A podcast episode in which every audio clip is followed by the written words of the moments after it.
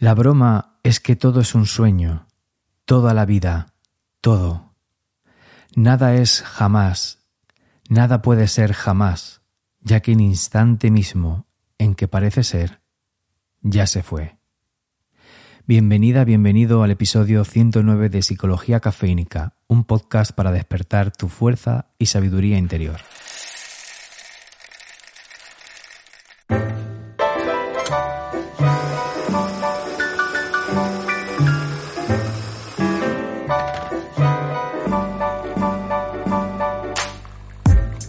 Te habla Fran Jodar, psicólogo cafeínico, humano antes que profesional, y si es la primera vez que me escuchas en este podcast, pues la verdad, como siempre suelo decir, muchísimas gracias por tu atención, espero que te sumes a esta maravillosa comunidad de psicología cafeínica suscribiéndote al podcast, y si eres una persona que me sigue desde hace ya tiempo, muchísimas gracias por tu atención, tu confianza y tu compañía. Este episodio de hoy es un podcast que me viene de, de, las entrañas de experiencias que últimamente estoy viviendo que me hacen conectar a una dimensión de la vida que viene y se va y a veces estoy más, más atento, otras veces estoy como más distraído, eh, implicado e involucrado en otras eh, dimensiones, realidades pero mm, es una dimensión especial a la que me gusta conectarme de tanto en tanto y quiero hablarte acerca de esta dimensión que he denominado algo así como el misterio de la vida, entender y estar conectados al misterio de la vida. Y ahora te contaré un poco por qué viene esta motivación. Y antes de seguir un poco con la temática, pues quería explicarte que mm, puedes seguirme en mis redes sociales, por abajo en la descripción, si es la primera vez que escuchas este podcast, pues podrás encontrar mi Instagram, mi canal de YouTube, mi correo electrónico para enviarme tus peticiones, tus sugerencias. Me gusta bastante que estemos en contacto y yo saber un poco las preferencias y las inquietudes que tienen las personas oyentes de Psicología Cafeínica Podcast Así que te invito a que le eches un vistazo a mis redes y me envíes tus sugerencias para hacer este podcast más adaptado y más personalizado a las personas que lo escucháis. Y por otro lado, pues también está la newsletter de mi canal a la que te puedes suscribir. No suelo ser una persona muy disciplinada enviando mi newsletter, ni suelo, al menos suelo intentar eh, no molestar demasiado, pero bueno, de vez en cuando recibirás alguna noticia mía si te suscribes a esa newsletter que encontrarás más abajo. Y también pues el enlace al libro que escribí sobre una temática que a mí me resultó muy especial en un momento dado de mi vida para llegar al momento personal en el que yo estoy y si es de tu interés, eh, tiene que ver con el mundo de las oposiciones, te dejo el enlace al libro más abajo, que por cierto tengo que decir que debe haber bastantes personas interesadas en esta temática últimamente porque he notado como un repunte de ventas en el libro y mira que hago poca o, casi nula publicidad de él. Pero bueno, imagino que muchas personas tienen inquietud por esta temática dada la coyuntura económica y social que estamos viviendo. Todo eso lo podrás encontrar ahí más abajo.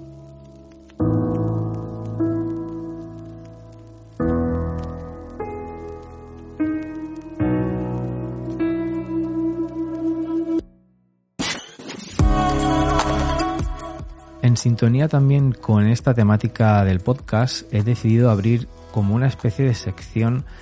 eh, es, digamos, especial, podría decir, donde voy a hacer publicidad solidaria o marketing solidario, más bien que es mm, simplemente recomendarte productos y servicios o personas que yo considero que ofrecen y aportan una utilidad a la sociedad, que tienen un impacto positivo en, el resto de personas y que me parecen muy recomendables. En primer lugar, voy a recomendarte el libro de Isa Duque, más conocida en redes sociales como la Psycho Woman, Acercarse a la generación Z, una guía práctica para entender a la juventud actual sin prejuicios. Y es un libro que pienso hacer una review o un episodio especial dedicado a él porque es un libro amplio, profundo y muy mm, variado respecto a temáticas que tienen que ver con la adolescencia o las adolescencias específicamente de esta generación actual que es la generación Z, a la que Isa llama como la generación encontrada y me gusta mucho cómo lo denomina ella, ¿no? Y mm, es una guía para no solamente entender la adolescencia, sino también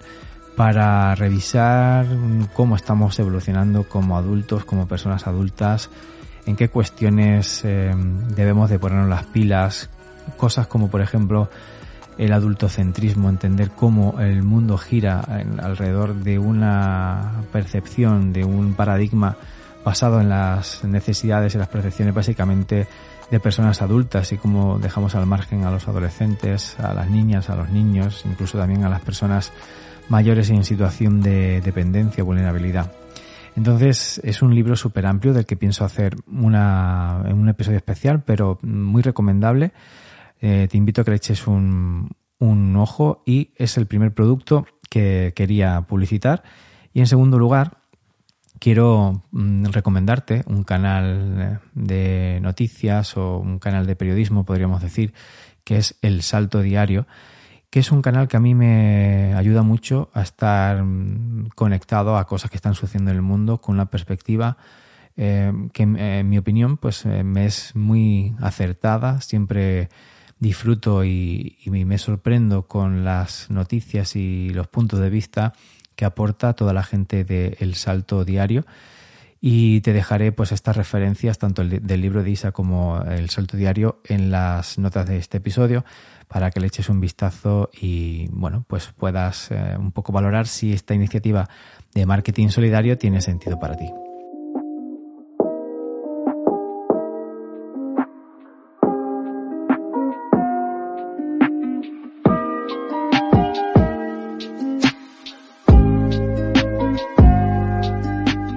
Entrando en la temática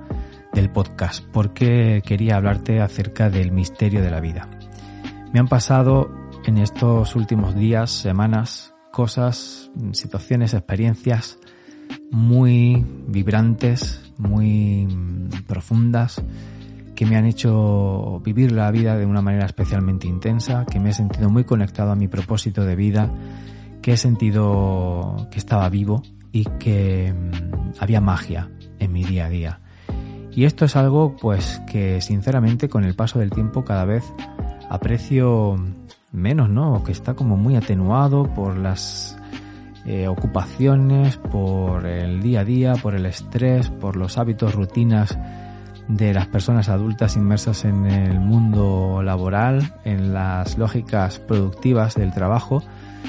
Y bueno, pues que me ha sido muy grata eh, vivir todas estas experiencias me ha hecho conectarme a una parte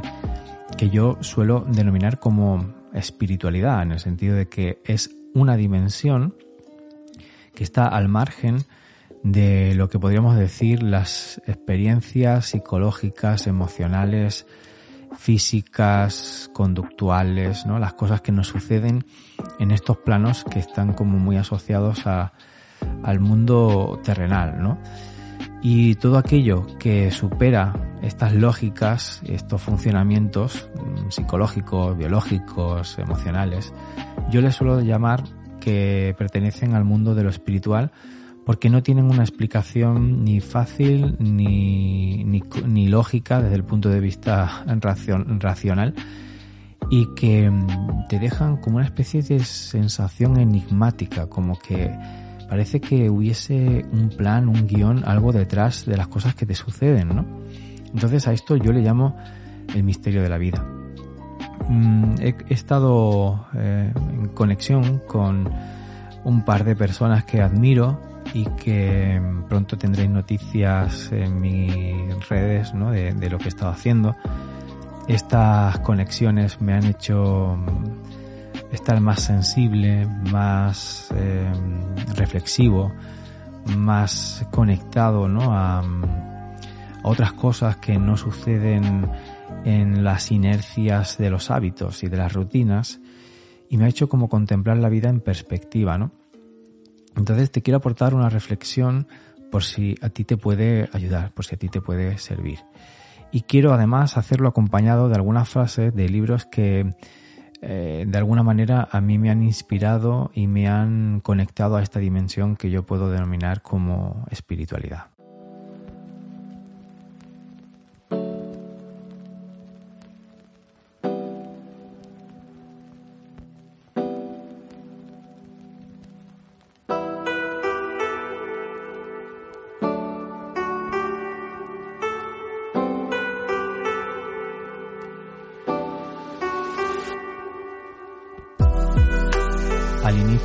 Podcast escuchabas una frase de la autora Byron Katie, que es una mm, autora difícil de describir. Es alguien que, eh, propiamente no viene del mundo de la psicología, pero se dedica al trabajo. De hecho, su método se llama el trabajo, de work. El trabajo de mm, pensamientos y mm, de narrativas eh, irracionales, de pensamientos irracionales o podríamos también denominarlos como ah, negativos por la psicología cognitiva tradicionalmente se han llamado así, creencias eh, limitantes, eh, creencias angustiosas, creencias distorsionadas. Hay muchas maneras de llamar a esto. Entonces Byron Kitty tradicionalmente, sin ser una persona que sea psicóloga, se ha dedicado a esto y me parece muy acertado cómo ella ha trabajado estas creencias y lo ha plasmado en un par de libros. El primero se llama Amar lo que es y el segundo, de donde proceden estas palabras, se llama Una mente en paz consigo misma, donde ella da una visión más abiertamente budista del tema de las creencias y cómo trabajar sobre ellas. Y este libro contiene frases realmente inspiradoras, frases enigmáticas que contienen ese misterio del que te hablo y te quería leer también algunas eh, frases más aparte de esta entradilla que has escuchado al principio del podcast.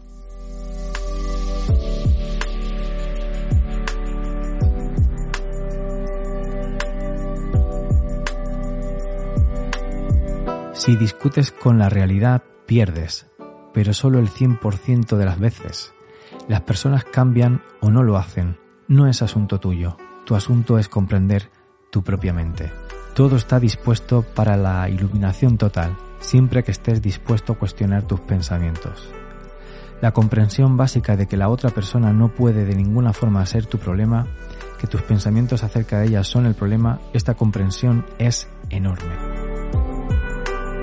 Esta sola comprensión sacudirá tu mundo entero, de arriba abajo, y luego, cuando cuestionas tus pensamientos específicos acerca de mamá, papá, hermana, hermano, marido, mujer, jefe, colega, hijo, ves deshacerse toda tu identidad. Perder el tú que creías ser no es algo que deba asustarte, es emocionante, es fascinante. ¿Quién eres realmente tras todas esas fachadas?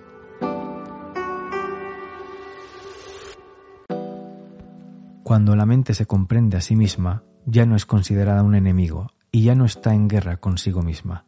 Encuentra su paz en el lugar más humilde. Todo lo creativo nace de eso. Las personas vienen, las personas se van. Me encanta cuando vienen y me encanta cuando se van. Sé que no puedo escoger quién se queda. No puedo engañarme con pequeñas elecciones. ¿Por qué iba a hacer eso?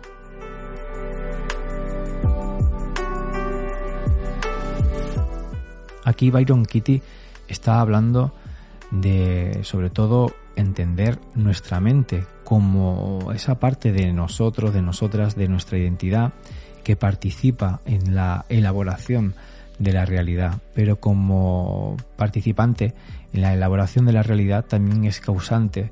de dolor, de sufrimiento, de problemas y de realidades eh, impostadas, artificiales, que son en las que al final determinan nuestras elecciones, nuestras decisiones, nuestro modo de vivir, nuestro estilo de vida. Entonces, entender nuestra mente y darnos cuenta de cómo ella está creando la realidad que luego vivimos, experimentamos, es una de esas mm, dimensiones, es una parte de esa dimensión que te hablo, que tiene que ver con la, con el misterio de la vida. Y cuando logras sortear las dificultades y las limitaciones que la mente impone, en tu experiencia de vida empiezas a apreciar que hay cosas que no tienen explicación, que parece existir una especie de guion en la vida que te va marcando una ruta, pero no de forma em, decidida, no de forma contundente, es sutil, es ligera, es em, como un soplo em, de vida que te va diciendo, creo que por aquí sería buena idea que exploraras, creo que esta, este tipo de persona sería importante conocer bien porque igual no te interesaría. Creo que esta ruta sería mm, poco interesante. ¿Por qué no miras para esta, para este paisaje, para este lado? Yo lo he sentido así en muchos momentos, especialmente como adolescente, donde mm, los conocimientos que tienes son limitados, utilizas mucho la mente ¿no? y los pensamientos y las interpretaciones que haces acerca de lo que te sucede y tienes una tendencia a ser un poco más arrogante y, engreído y pensar que tienes el conocimiento y que no te hace falta nada más que lo que tú piensas, lo que tú crees y defiendes a capa y espada tus ideas y luego la vida te demuestra que tiene otro guion y que las cosas no salen como tú esperas y que mm, existe la decepción y existen las traiciones y existen los desengaños y existe el amor no correspondido y existe el rechazo y existe el abandono y que mm, todas estas cosas parecen suavizarse, parecen volverse más amables y tu experiencia de vida comienza a tener una vivencia más simpática cuando ves ciertas señales, ciertas sugerencias, como ciertas pistas que ese organismo vivo, que de algún modo es difícil de entender para mí, eh, es la vida, ese organismo que parece estar viviendo, latiendo y presente cada vez que mm, suspiras, cada vez que te mueves, cada vez que sientes, cada vez que actúas, te va acompañando silenciosamente y te va diciendo cosas, pero no siempre estás en disposición de escuchar. Cuando entiendes todo esto, cuando sorteas las limitaciones y, puedes escuchar estas pequeñas señales, ahí hay un misterio difícil de explicar, pero si lo escuchas y si prestas atención, de repente empiezan a florecer mm, cosas bonitas, empiezas a experimentar la belleza de la vida de un modo inusitado, como no conocías eh, antes. De pronto empiezan a salirte cosas, las cosas te funcionan, tus ideas germinan y te proporcionan resultados bonitos, agradables. A mí esto me ha sucedido cuando he estado obviando estas señales durante un tiempo y de pronto eh, la empiezo a hilvanar, las empiezo a unir, las empiezo a conectar y me doy cuenta que parece haber un plan en todas esas señales, como que parezca que hay algo orquestado en cosas que antes me parecían arbitrarias, sin importancia, y me dejo seducir y me dejo guiar y aconsejar y voy siguiendo esas pistas y de pronto aparecen más pistas y empiezo a vivir que estoy teniendo una etapa afortunada, que, que empiezo a tener suerte, que las cosas por fin em, están de mi parte y que esa fortuna, ese azar al que muchas veces eh, eh, le consideramos que es arbitrario en la vida, pues empieza a estar un poco más de mi lado. Yo lo he comprobado y creo que no tiene ninguna explicación. Esta para mí es la dimensión espiritual. Hay personas que delante de todo esto pueden obsesionarse y buscar en teorías, líderes espirituales, movimientos, grupos sectarios, algunas explicaciones, algún método, alguna doctrina para poder entender este misterio y ponerlo de parte de tu voluntad. Pero esto es imposible y en la mayor parte de situaciones lleva al fracaso y a la decepción y también a la traición, puesto que yo creo que el misterio de la vida no puede manipularse, no puede controlarse, ni siquiera puede entenderse. Solamente puede experimentarse, vivirse, sentirse de un modo mm, sin, sin que exista la mente en ese momento. tienes que tener la capacidad de apartar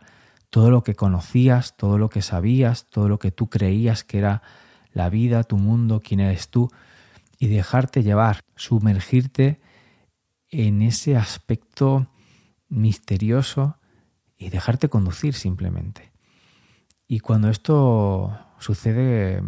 creo, creo que estamos cerca de experimentar una felicidad que no tiene comparación, una felicidad que no es emocional, es una felicidad que proviene de sentirse completo, con significado, con un propósito alcanzado y que además no dura para siempre, sino que es momentánea, pero deja un recuerdo, deja una huella que te acompaña el resto de días y que de algún modo cuando quieres volver a recuperar te es fácil volver a sentir y puedes incluso mm, desentrañar cómo seguir esa senda en el futuro y eh, aprender a mm, adivinar cuándo se abre ante ti de nuevo esta posibilidad ¿no? de estar conectado al misterio de la vida y dejar que, que ocurra.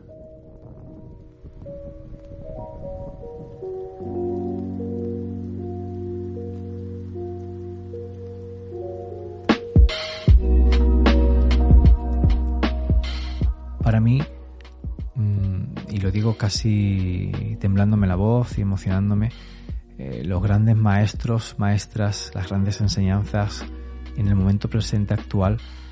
son mis hijos, eh, mis dos hijos, mi hija y mi hijo. Son personas que me enseñan este misterio y que me lo muestran y me señalan involuntariamente dónde, dónde no, dónde no está ese misterio, dónde no persistir, dónde desviar la atención y a dónde prestar mm, más concienzudamente eh, la voluntad y las ganas y la energía. Ellos me van de algún modo enseñando y me van sugiriendo ¿no? que el misterio de la vida continúa. Y a veces me siento culpable, ¿no? Porque no soy capaz de, de estar conectado a eso, a esas enseñanzas, a esos aprendizajes, ¿no? Porque claro,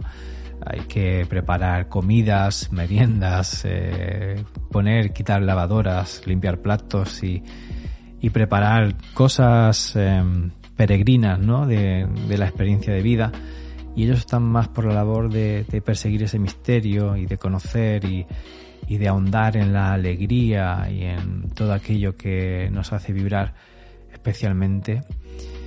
Eh, pero bueno, eh, para mí son grandes enseñanzas, grandes maestros que tengo presentes y me lo recuerdan día a día. Y cuando la vida discurre por otros senderos menos apetecibles, cuando la inercia de la vida se manifiesta de un modo más desagradable, cuando las cosas no están saliendo como desearíamos, cuando el guion y los planes que tiene la vida nos decepciona y nos enfadamos y deseamos que fuera distinto y llegamos a creer que estamos viviendo algo injusto, pues hay otras enseñanzas, hay otros códigos, hay otras señales que me gusta recuperar y tener presentes, ¿no? Algunas de esas señales, de esos códigos, los he descubierto en una lectura de la que ya te hablé hace un tiempo, de un autor que se llama Joan Garriga, que es un psicólogo más bien de tipo sistémico, gestáltico, y que escribió un libro sobre el amor, que se llama El buen amor en la pareja, pero yo aquí tengo señaladas frases que no pueden solamente aplicarse al, al, amor, sino que pueden aplicarse a lo que es una filosofía entera de vida. Y te voy a leer algunas de esas palabras que a mí me inspiran especialmente.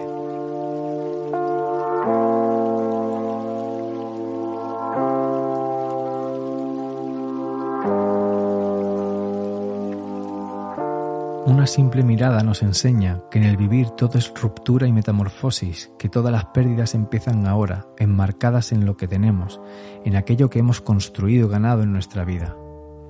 de manera que vivir nos obliga al ejercicio constante de saber abrir y saber cerrar, empezar y terminar, expandir y contraer, ganar y perder, ampliar y reducir, amar y sufrir. Es feliz y exitoso aquel que sabe ponerse en sintonía con las dos fuerzas de la vida, la de expansión y la de retracción. En definitiva, el gran reto para todos consiste en aprender a amar lo imperfecto de la vida, de nosotros y de los demás, y volvernos compasivos.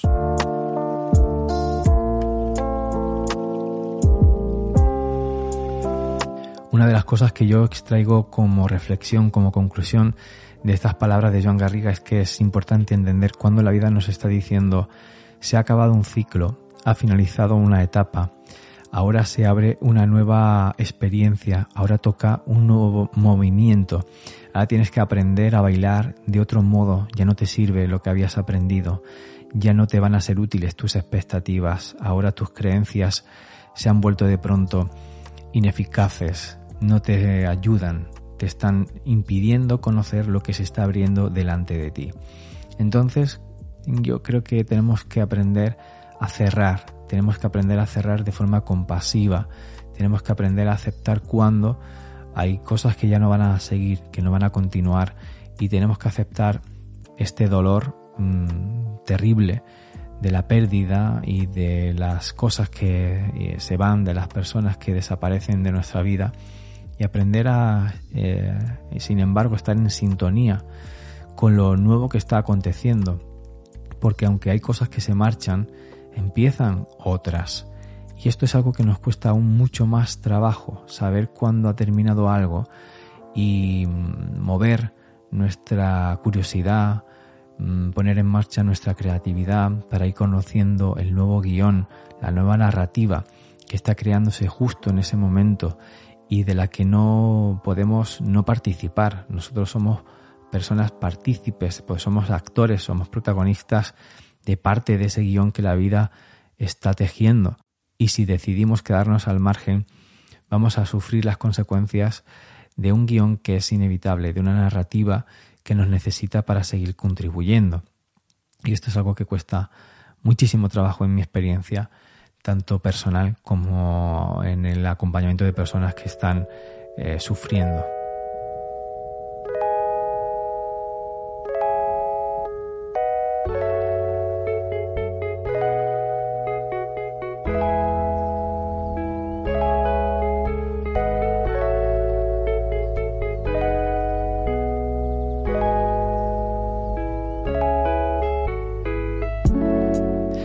Entender ese misterio de cuando las cosas acaban y cuando empieza una nueva fase, creo que también es parte de la espiritualidad, parte del misterio, parte de las, eh, de las enseñanzas a las que tenemos que conectarnos y que tenemos que desentrañar, no de un modo racional, no de un modo lógico, no de un modo ni siquiera emocional, sino de un modo eh, profundo, entregándonos a ellas con incertidumbre, sin expectativas, sin creencias, sin modelos, sin ganas de que las cosas sean distintas a como están sucediendo. Y cuando logramos sintonizar a esta dimensión eh, del modo en el que está sucediendo, la respetamos y no queremos imponer eh, un guion propio, sino que contribuimos al propio guion que está marcando la vida, pues aquí empiezan también a suceder cosas interesantes y es cuando se abren nuevas etapas creativas y de pronto eclosionan proyectos em, de forma eh, exitosa y nos sorprendemos y vuelve de nuevo la magia de la ilusión, de la alegría, em, volvemos a sentirnos vibrar. Pero para que haya una etapa de creatividad, de creación, tiene que haber una, una etapa de restricción y de destrucción. Y esto creo que es un aprendizaje que a todos eh, nos cuesta muchísimo. Creo que en mayor o menor medida las personas que venimos del siglo XX estamos asistiendo a este duelo, ¿no? De, de perder lo que pertenecía al siglo anterior y aprender a conectarnos a lo que está sucediendo en el siglo presente a los movimientos sociales, a las características de la población actual, a cómo el mundo está girando en esta etapa que a muchas personas nos cuesta entender y que en algunos aspectos pues podría parecernos más cruel, perversa y pesimista de la etapa anterior, del ciclo anterior al que todos venimos, pero que en otro sentido también está ofreciendo oportunidades, está ofreciendo mejoras y están sucediendo cosas de las que no nos podemos desconectar. A mí este libro de Isa Duque, que te comentaba al principio, me ha ayudado mucho a conectarme con el adolescente que llevo dentro de mí, a asombrarme y horrorizarme en parte de la, de la persona adulta en la que me he convertido. Aunque yo soy una persona que me gusta mucho estar en contacto con la adolescencia y de hecho mi trabajo me lo exige, pues me ha ayudado a, no despreciar o a no caer en la tentación de, negar o, de denostar los movimientos, los cambios que están sucediendo en las personas jóvenes de la actualidad y seguir en sintonía con eso, porque nosotros también somos eso. Aunque hayamos crecido, aunque nos hayamos convertido en otro tipo de personas distintas de lo que creemos que son ellos, ellas, seguimos siendo eso. Y si negamos y si no eh, vivimos esa parte nuestra que solamente puede, puede sentirse en conexión con ellos, con ellas, eh, creo que hay una parte que muere de nosotras y de nosotros y que en nuestra vida se convierte en algo mucho más eh, desértico.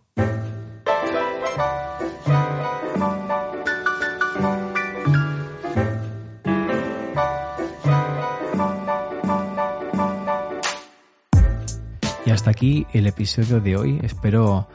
con estas palabras haberte podido aportar mm, algunas ideas, alguna inspiración, algo que te pueda ayudar en tu día a día y que te haya hecho pensar, ¿no? que te haya despertado alguna reflexión, alguna inquietud y que encuentres un sentido, una utilidad a todo esto. Sabes que en las eh, referencias del episodio encontrarás tanto estos eh, links a, los libros que te he referenciado, como también pues eh, mis redes sociales, la forma de contactar conmigo. Como te decía al inicio, me encantaría que me escribieras y me enviaras tus sugerencias, tus opiniones. Si estás en la plataforma de Evox, puedes dejar un comentario en el episodio de pues explicando un poco qué te ha parecido todo esto y aportando un debate, ¿no? o, contribuyendo a generar un debate. Y por otro lado, pues eh, te puedes eh, suscribir en cualquier plataforma, ya sea iVoox, Spotify, Apple Podcast, Google Podcast y cualquier otra plataforma de podcast que estés utilizando. Para mí es muy importante, me ayudaría mucho y contribuirías a que este podcast siguiera creciendo y fuese un proyecto vivo que va evolucionando. Por mi parte, nada más, como suelo decir siempre, te abrazo allá donde quiera que estés con estas palabras y nos escuchamos en el siguiente episodio. Chao.